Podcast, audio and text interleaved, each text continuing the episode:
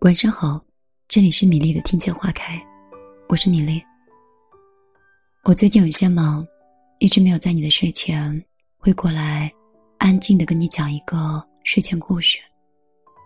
我知道你在等，所以今天晚上就过来，跟你分享咪蒙前两天发布的一篇关于爱情的故事。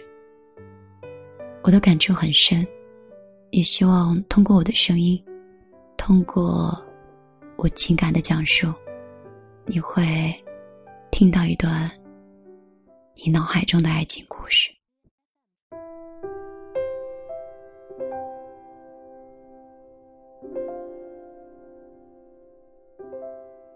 我讨厌我表姐，我讨厌她，讨厌她比我漂亮很多，讨厌她身材也比我好很多。甚至，我讨厌我叫叶子，而他叫树树。最重要的是，我讨厌我讨厌的，他却过得比我好。从小的时候，我和树树就不是一类人。我是一个大学霸，她是一个大美女。反正我们两个谁也看不惯谁。我觉得叔叔是属于那种不学无术的，可是我忍住没有说。而叔叔呢，觉得我是一个书呆子，然后他经常嘲笑我。我很愤愤不平。为什么勤奋学习却被一个不好好学习的人嘲笑？怎么了？难道勤奋我还错了？叔叔问我：“你为什么要那么勤奋呀？”我勤奋，那是为了考进好大学呀，嗯，进入世界五百强，然后最后成为女强人。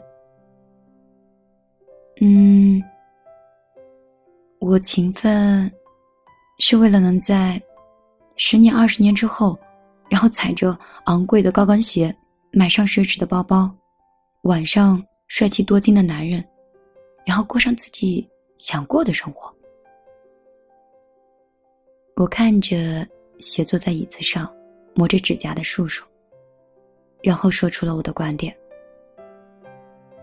我勤奋，我就是为了证明我是对的。叔叔，你肯定是错的。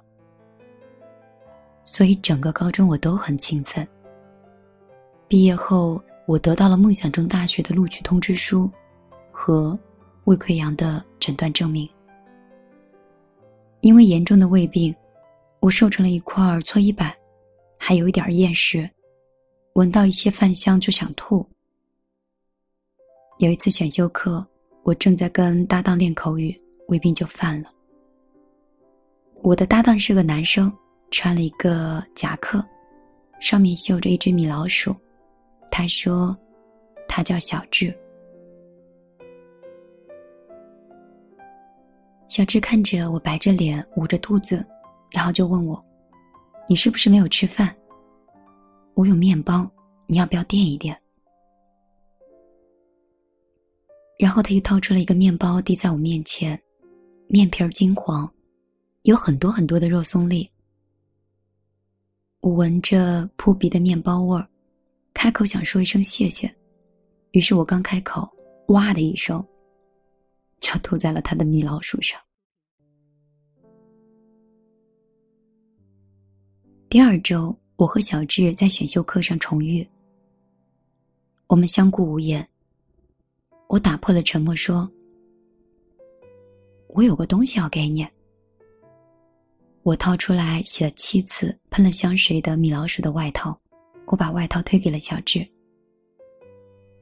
然后我说：“对不起啊。”小智说：“我也有东西给你。”他掏出了一大桶东西，看起来特别像一个炸药包。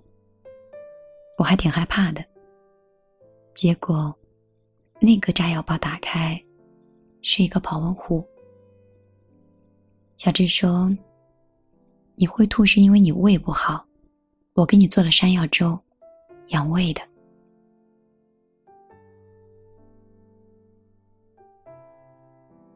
小智把保温壶推给我，说：“尝尝吧。”我看着小智，觉得他推过来的就是一个炸药包，因为他把我的心轰出了九级的地震。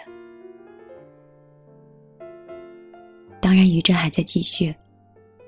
一开始，小智每周的选修课给我带他做的菜，后来，他开始每天给我带他做的菜。我吃过他的古老肉、青椒炒肉丝、干煸菜花、韭菜鸡蛋、豆腐羹。后来我问他：“你很会做菜吗？”小智说：“我以前从来不做菜，都是现学的。”我问：“那你学的第一道菜是什么呀？”小智看了我半晌。然后闷闷的说：“山药粥。”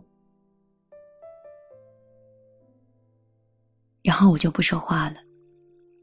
小智问：“叶子，你愿意一直吃我做的饭吗？”我不说话。小智说：“叶子，我们在一起吧。”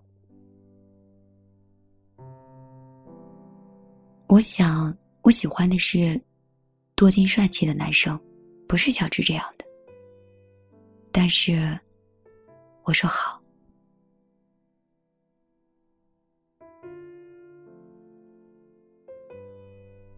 和小智在一起之后，我经常会吃小智做的饭，一吃就是三年多。毕业后，我们住到了一起。我进入了一家外企工作，是世界五百强。外企的工作很忙。上司很严，我永远是最勤奋、进步最快的那一个。上司很喜欢我，于是给我分配了更多的工作，对我更严格了。每天下班已经是半夜了，我走在空无一人的街道上，看着四周空荡的街灯的明亮，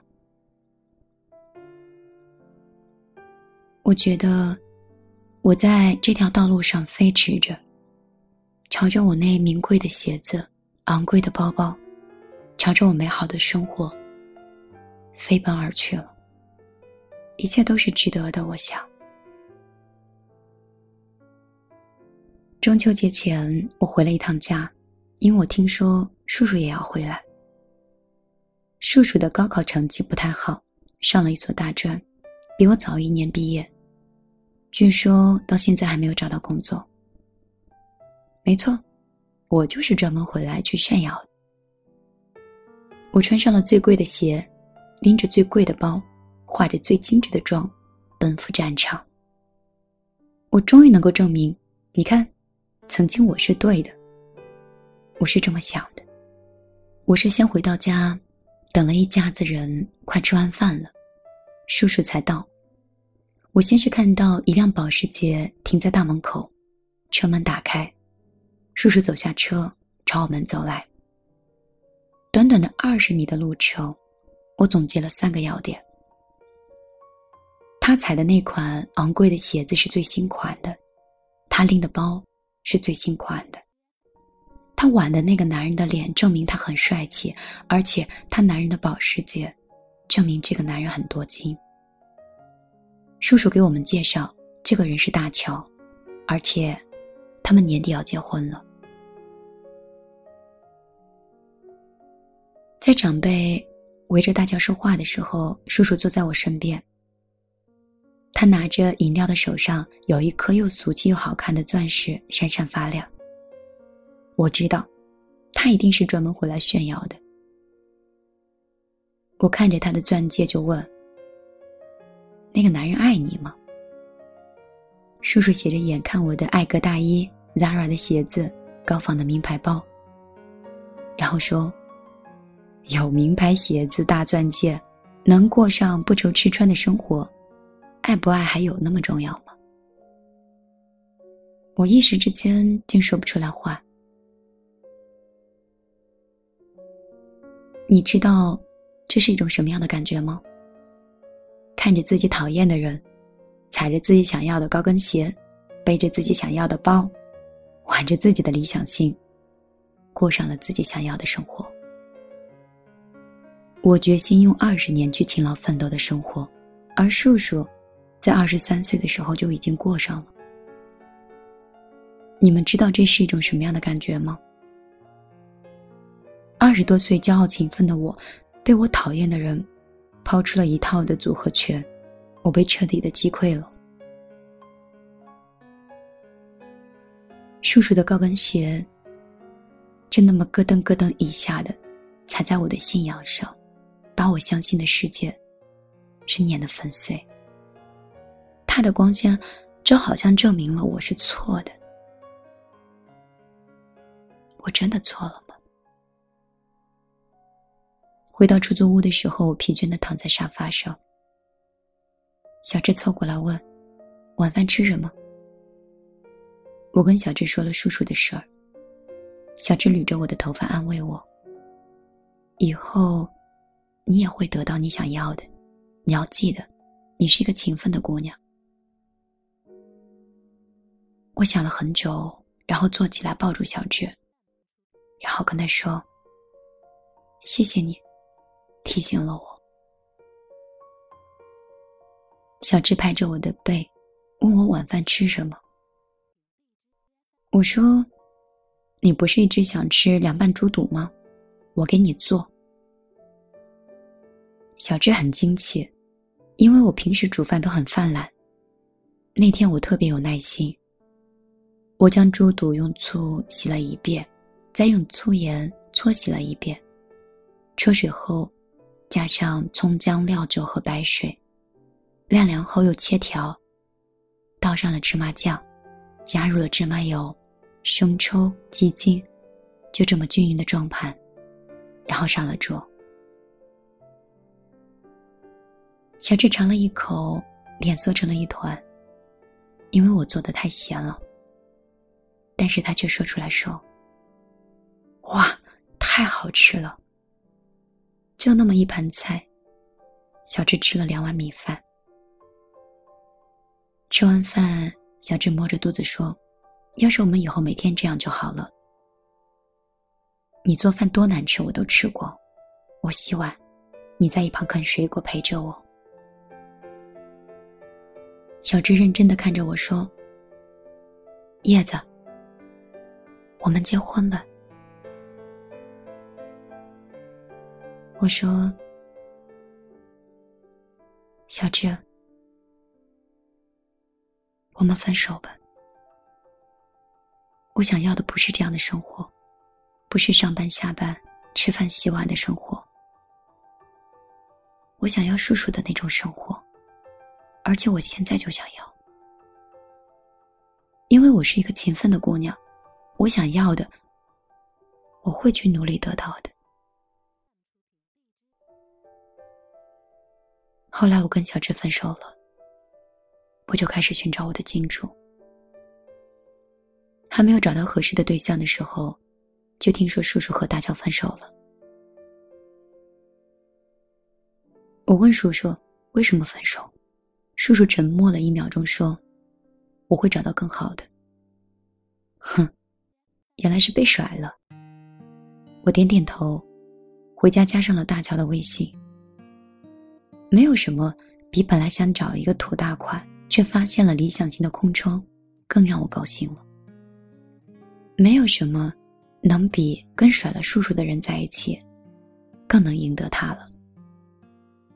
虽然我没有叔叔漂亮，但是我比叔叔聪明。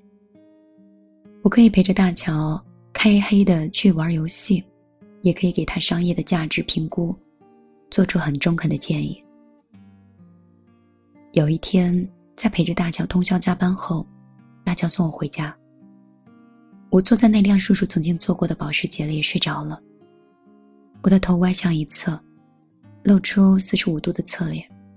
经过反复的测验，那是我最美的角度。大乔说：“叶子，我觉得你比你表姐耐看多了。”我睁开眼。觉得这句话好熟悉。小智也说过这句话，当时我很高兴，嘴上却骂他瞎。大乔说：“叶子，我觉得你比你表姐更好看，我更喜欢你。”小智没有说过这样的话，因为我从来都是他最喜欢的。大乔说：“叶子，我们在一起吧。”然后我就想起了自己一直喜欢的男生的类型，就是大乔这个样子的。然后我就说好。后来我就跟大乔在一起了，我就得到了那样昂贵的鞋子和奢侈的包包，最后也得到了胃病的反复的复发和诊断证明。因为大乔打游戏是不分昼夜的。常常忘了跟我一起吃饭。有一天，他玩游戏玩到尽兴之后，已经是晚上的十点了。当他看到等了他五个小时脸色发白的我，才想起来要带我去吃饭。我们到了一家很高档的料理店，大乔说：“对不起，对不起，我请你吃好吃的赔罪。”然后我满肚子的委屈就消散了，我点点头。菜上来了，是一只很大的龙虾的刺身。龙虾色泽红艳，刺身整齐的马列，看上去让人很有食欲。我看了它很久，然后我说：“我对海鲜过敏。”大脚说：“哦，对不起啊，我不知道。”其实他应该知道的，因为我告诉他两次了。也就是因为这个，我才知道，原来不是每个男朋友都知道女朋友的口味的。我笑了笑说：“没关系，我也不是很饿的。”和大乔分别之后，我拿着手机，一个人在路上走，胃越来越疼。我捂着肚子蹲在路边，有点犯恶心。有一只手把我扶起来了，是小智。我说：“小智，你怎么在这儿呀？”小智说：“这话该我问你吧。”我抬头，原来我不知道怎么回事儿，就走到了我们以前的家。小智看了一眼我的鞋子和包包，还有我惨白的脸色，说：“你上来吧。”小智问我：“你想吃什么？”我说：“都可以。”小智在忙碌，我在餐桌旁打量着我离开几个月的家。外套还挂在衣架上，我的帆布鞋。还摆在鞋柜里，一切都没有变。小智问我：“你过得好吗？”我笑了笑说：“我想要的都得到。”小智点点头。我问他：“你呢？还做饭吗？”小智说：“很久不做了，今天这段时间是第一次。”我问他。你做的什么呀？小智沉默半晌，把锅放在我面前。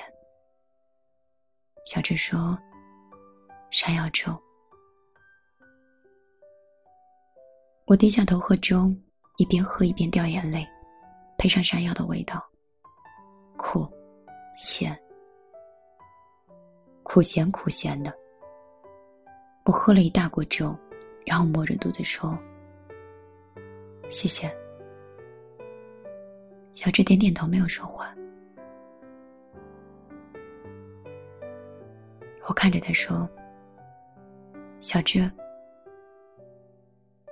我们结婚吧。”小智看了我很久，说：“如果你再说一遍，我就答应。”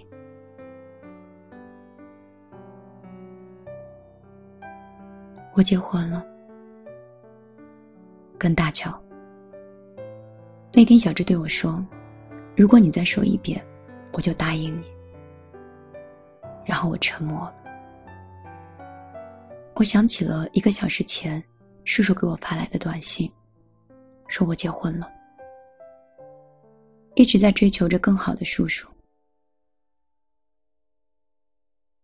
我打量着我离开几个月的家，我的外套还挂在衣架上，很廉价。我的帆布鞋还摆在鞋柜里，很破旧。我觉得我值得更好，是我太软弱了。我站起来说：“这是我最后一次喝这个粥，麻烦你把我的东西都扔掉吧。”然后我就离开了，关上了门。第二天，大乔就跟我求婚了，用了一颗又俗气又好看的钻石。我答应了，可是心里空落落的。我想，这大概就是胜利的感觉吧。我赢了。那天我回家吃饭，我看到了叔叔的丈夫阿光。他既不高也不帅，不高不帅，那肯定很有钱了。可是阿光是一个非常普通的公司的职员，我就问叔叔：“他就是你的更好吗？”叔叔说：“不，他是最好的。”我很困惑的问他哪里好啊？叔叔说：“我有胃病，他愿意每天给我做饭吃。”我愣住了。过了好久，我问他：“可是他不能给你名牌的包，不能给你名牌的鞋，也没有大钻戒，也不能让你过上不愁吃不愁穿的生活呀？”叔叔笑了。叔叔说：“有一个人很爱很爱你。”名牌鞋包、大钻戒，也没那么重要了吧？我看着叔叔，白衬衫、牛仔裤，素面朝天，有一种朴素的漂亮。而他的朴素，就好像为了证明我是错的。我错了吗？饭局结束之后，大乔来接我。我踩着那个名贵的高跟鞋，拎着最新款昂贵的包包，走向了停在街头的保时捷。那是光鲜的，那是我曾经向往的世界。我回头看到叔叔和阿光坐在座位上，阿光低头，细心的给叔叔挑出他不爱吃的姜丝。那平凡、普通、幸福，却再也回不去的爱情。我们总爱跟别人比，比学习，比工作，比财富，连爱情都要比。我以为超过了别人就是幸福，以为获得了更多就是为了满足。当我们终于胜过了所有的人，拥有了所谓的光鲜的生活、华丽的爱情，而到那个时候，我们才发现，我们得到的从来都不是我们想要的。我们终于明白了，幸福从来都不是比对出来的，幸福是我们两个。恰好相爱。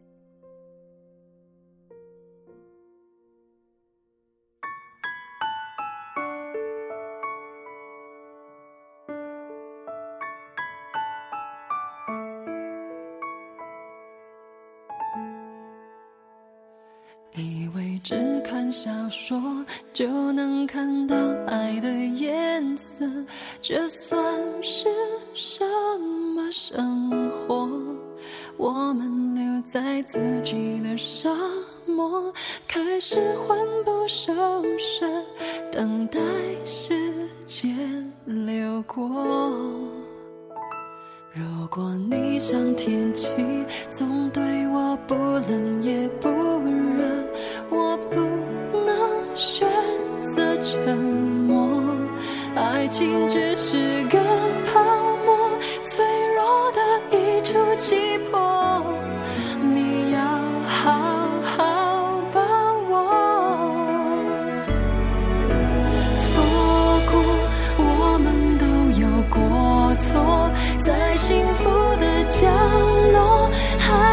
再奢求什么？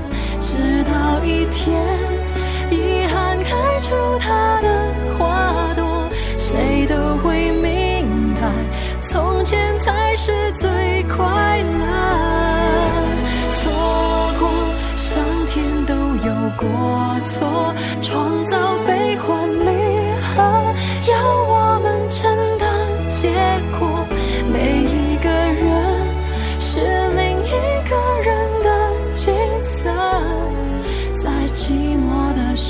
痛，什么比爱更赤裸？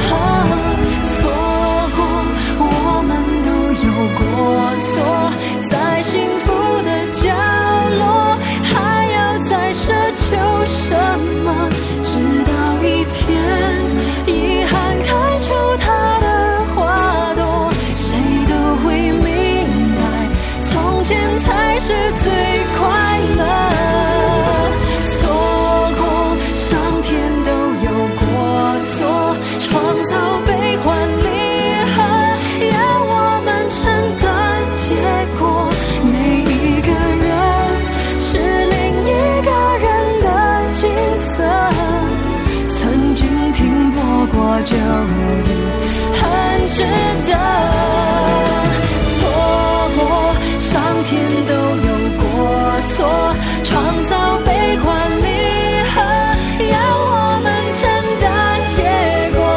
每一个人是另一个人的景色，在寂寞的时候，什么比爱更赤裸裸？在寂寞